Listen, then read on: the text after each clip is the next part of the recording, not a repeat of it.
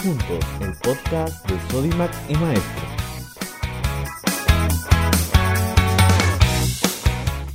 Hola a todas y todos, espero que se encuentren muy bien. En el programa del día de hoy, nuestra doctora ocupacional Marilyn Velasco nos informará al detalle sobre los mitos y verdades de la automedicación. Pongamos mucha atención para mantener nuestra buena salud.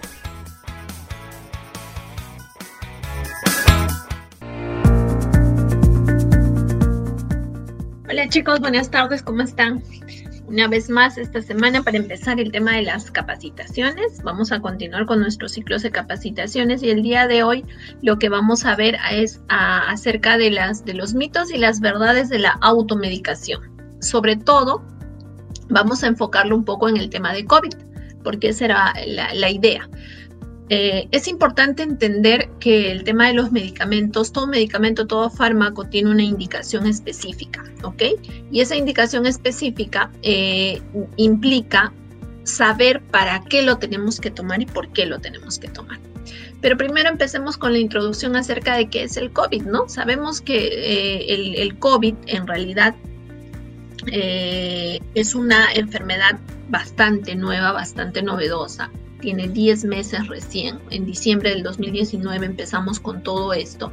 Y como es una enfermedad nueva, progresivamente, casi en tiempo récord, porque ninguna enfermedad ah, la habían estudiado con tanto énfasis, se entiende que porque es el tema de la pandemia, eh, nadie lo había estudiado con tanto énfasis eh, y estamos conociendo poco a poco acerca de cómo es la fisiopatología, es decir, cómo se comporta la enfermedad en el organismo, eh, de qué depende. Y tiene síntomas, tiene, síntomas que se parecen mucho al resfrío en el 85% de los pacientes, en un 15% va más allá, produce específicamente un tema de neumonías, pero unas neumonías virales, porque este es un virus, es un virus nuevo, y básicamente el tema del tratamiento con medicamentos no lo conocemos a ciencia cierta.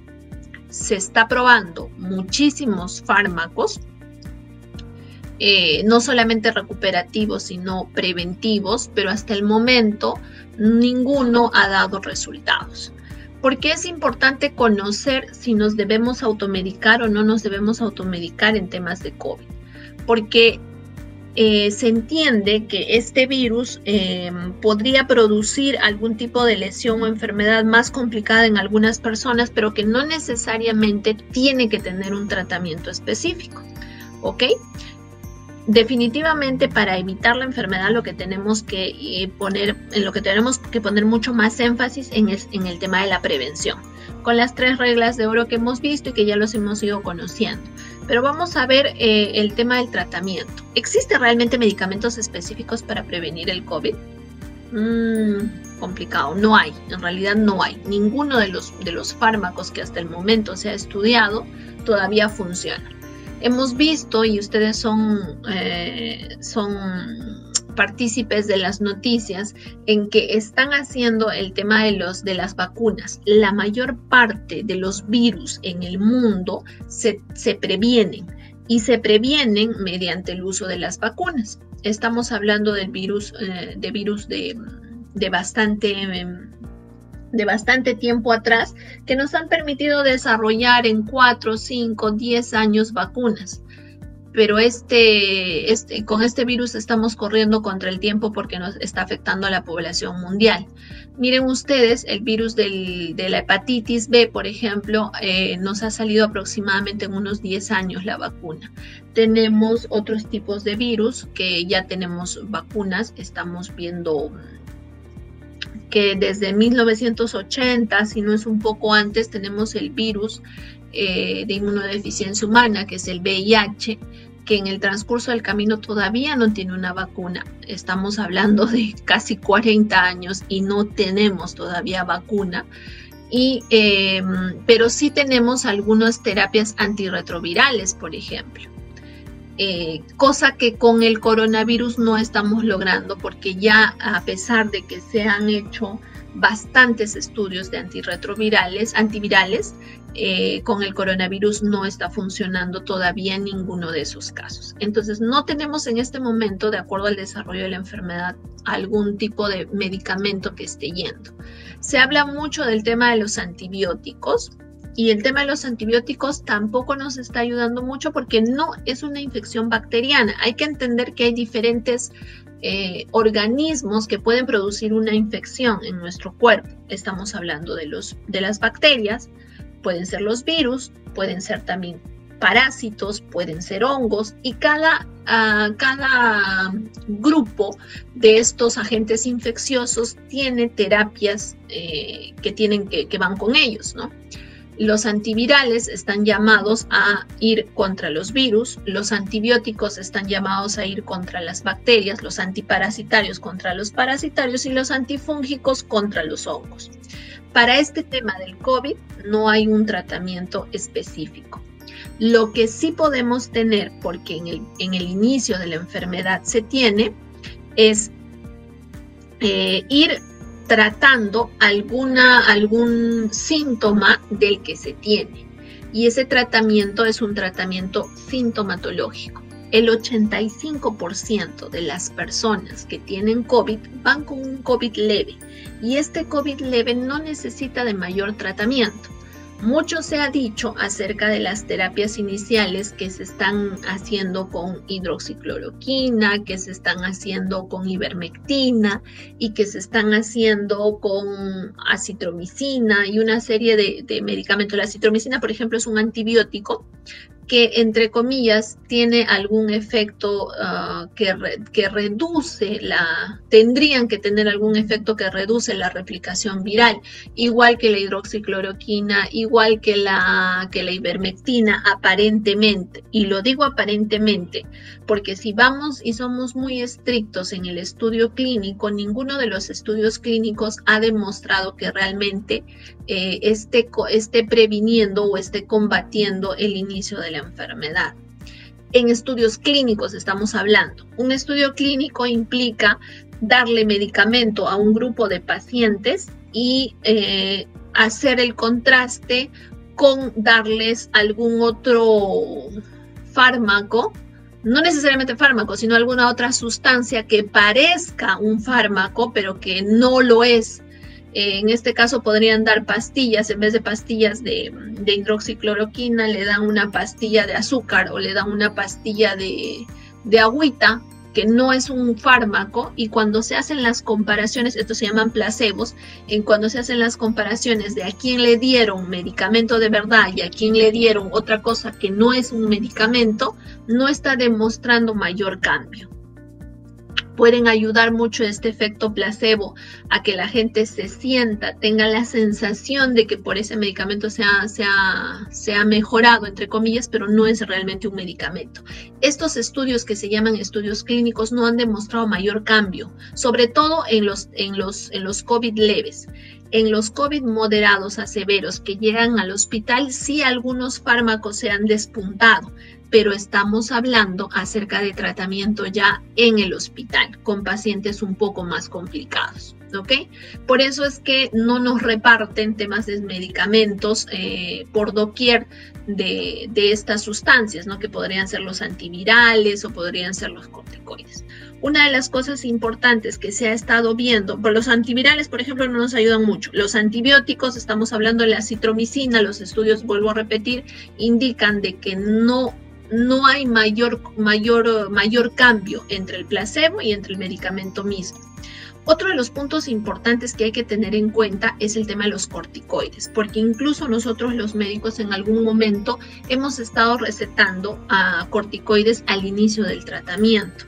Y no está bien corresponder porque ya los estudios, porque les vuelvo a repetir, esta es una enfermedad nueva, los estudios no corresponden, que no que los, los estudios que nos han entregado, perdón, nos han hecho evidenciar que podríamos estar generando mayor réplica del virus si usamos corticoides en los primeros en las primeras semanas. Entonces, por eso es que ya no lo estamos usando nosotros los médicos. Y menos tendrían que ir ustedes a buscar a una farmacia y recibir todo lo que todo lo que les den, porque si nosotros mismos inicialmente no estamos no estábamos dando unas terapias consistentes porque estábamos esperando que nos lleguen los estudios clínicos, menos será pues el farmacéutico ¿no?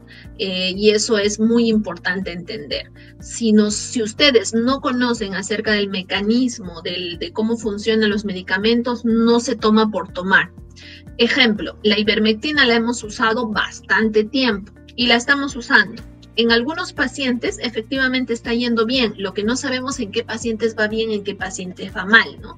Eh, porque nos hemos reportado y nos han reportado en realidad que trae también efectos secundarios y hay que tener bastante consideración. Estamos hablando de que podría traer sudoraciones, está trayendo consigo taquicardias, está trayendo consigo algunas dermatitis, unas, unos rash por, uh, por, el uso de los fármacos cuando no, no, no los usamos de forma adecuada, cuando, nos, cuando se automedican básicamente.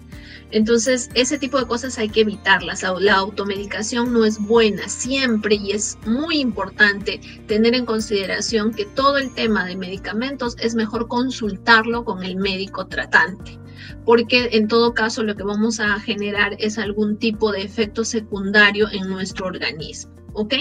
Les hablaba un poco acerca de los antivirales, antibióticos y los corticoides y este tipo de cosas porque es indispensable tener en consideración de que siempre tienen que ser evaluados por un profesional de la salud. Y un poco que los enredé al principio porque se tienen que dar cuenta que hay muchas cosas que hay que sopesar y que nosotros solos no estamos en la capacidad de hacerlo. Y menos lo van a hacer las personas que están en la farmacia porque hay que entender que todos tenemos nuestros límites y las personas que están en la farmacia se encargan de dispensar los medicamentos bajo recetas médicas. Gracias a Dios, ahora están pidiendo para cualquiera de estos medicamentos las recetas. Y por eso mismo es que es indispensable consultar a un profesional de la salud. ¿Ok? Si ustedes encuentran algún establecimiento que, los, que les están expendiendo medicamentos sin receta médica, preocúpense un poco. ¿Por qué? Porque implica a que estos medicamentos no son tan legales y como ustedes habrán visto en los noticieros, como habrán visto ustedes en las en las eh, en los medios de comunicación y en las redes, hay mucho, muchísima falsificación de medicamentos. El paracetamol mismo ya no es paracetamol, es harina. Eh, igual está con la citromicina, les están, los, están, los están haciendo en lugares eh, que no son las industrias farmacéuticas y nos están dando gato por liebre. Por eso es que, que, es muy importante también cuando tengamos un medicamento o cuando querramos comprar un medicamento básico, como son los analgésicos, ir a establecimientos de confianza, donde realmente puedan garantizar que estos productos sean realmente los que tienen que tener. Entonces, para el COVID, en el 85% de los casos no existe un medicamento específico, es cierto, pero hay medicamentos de soporte, de sostén. Si yo tengo fiebre, para la fiebre. Si tengo dolor, para el dolor. Analgésico sobre todo. Se trata de cubrir también algún tipo de analgésico, porque tenemos los corticoides que podrían bajar el dolor, pero que en las primeras semanas de la enfermedad, lejos de mm, bajarnos y disminuir la molestia, es cierto, el dolor nos va a bajar, pero vamos a hacer, le, estamos dando como comidita al, virus para que se replique con, con, un poquito más de potencia y eso podría ser contraproducente a la larga. Por eso mismo, como no se conoce o ustedes directamente no conocen cuál es el mecanismo de la enfermedad, la sugerencia es que no usen ningún tipo de automedicación ni ningún tipo de estos medicamentos. Existen otras cosas adicionales. Estamos hablando en el mercado, ¿ah? estamos hablando de eh, medicamentos milagrosos y mágicos. Em, y estos, como ustedes saben, todos, los, todos los, los temas de milagrosos y mágicos son, hay que dudar un poco estamos hablando de algunas cosas que aún no tienen sustento, que, deberíamos que deberían demostrarse, pero mientras no se demuestran, la sugerencia es que no se usen. Pueden usar eh, algún tipo de, pueden hacer uso de los, de, pueden hacer uso de sus hierbas, sus enjuagues bucales y esas cosas que no les van a hacer daño, pero en medicamentos per se o, insumos químicos per se que se, que se quieran ingerir es bien complicado. Ya saben lo que ha pasado cuando algún gobernante dijo la lejía es lo mejor y todo el mundo se metió a lejía y se arruinó toda la parte del, del, del esófago, del estómago tomando lejía, porque es imposible poder tomar lejía pero miren cómo hace la influencia de, algunos, de algunas personas. Por otro lado, y sé que es un tema bien controversial, si vemos el, tema del, hidróxido de cloro, eh, que, que, que, está muy, muy, muy, muy, muy, ha sido muy manoseado en realidad. Eh, no existe también estudios evidentes que esto funcione, ¿no? Y en muchas de las personas, igual que los otros medicamentos uh, que no están autorizados, han generado más reacciones adversas, como en algún momento la ivermectina, que estaban buscándola por todo lado, empezaron a tomar la ivermectina que, está, eh, que estaba uh, producida para efecto veterinario porque si es para efecto veterinario hay que entender que el metabolismo no es el mismo y tiene algunos excipientes, o sea, tiene algunos insumos dentro del mismo medicamento para que el animalito lo pueda absorber, pero no para el humano.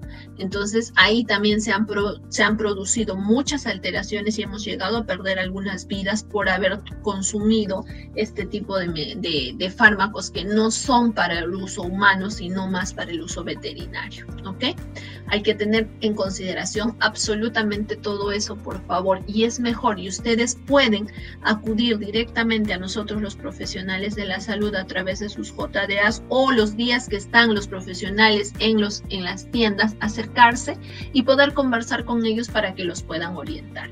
En conclusión, la capacitación del día de hoy, no la automedicación, porque no sabemos en qué fase de enfermedad podemos estar y en realidad para ninguna enfermedad, porque no sabemos de qué forma va a afectar nuestra salud. En el tema del COVID, la mayor parte de personas pasan las, los síntomas sin mayor inconveniente. Hay que ir llevando la vigilancia y el control que nosotros les hacemos, pero no quieran iniciar tratamiento cuando a veces... Eh, ni siquiera tienen síntomas porque no hay medicamento que los cure. El mismo COVID, con esos 14 días, pasa su proceso porque el virus tiene un proceso. El virus ingresa, se replica y solito se autolimita en determinado momento, nada más que genera molestias y en algunos casos puede generar algún tipo de alteración más complicada porque va a los órganos y lesiona alguno de los órganos, pero esos son los casos más complicados que es aproximadamente el 15%. Y el manejo de estos pacientes tiene que ser netamente Mientras que eso es ese otro 85% que se queda en casa y tiene mucho malestar, porque realmente en algunos genera bastante malestar, sobre todo por la tolerancia y el umbral al dolor, a la fiebre y este tipo de cosas, el tratamiento es netamente sintomático y lo podemos generar a través de los profesionales de la salud que tienen ustedes a disposición ya sea por el Ministerio de Salud o sea por el Salud o mediante la vigilancia que nosotros hacemos dentro de la empresa. Un abrazo súper grande y nos vemos la próxima semana con otro tema. Cuídense. Chao, chao.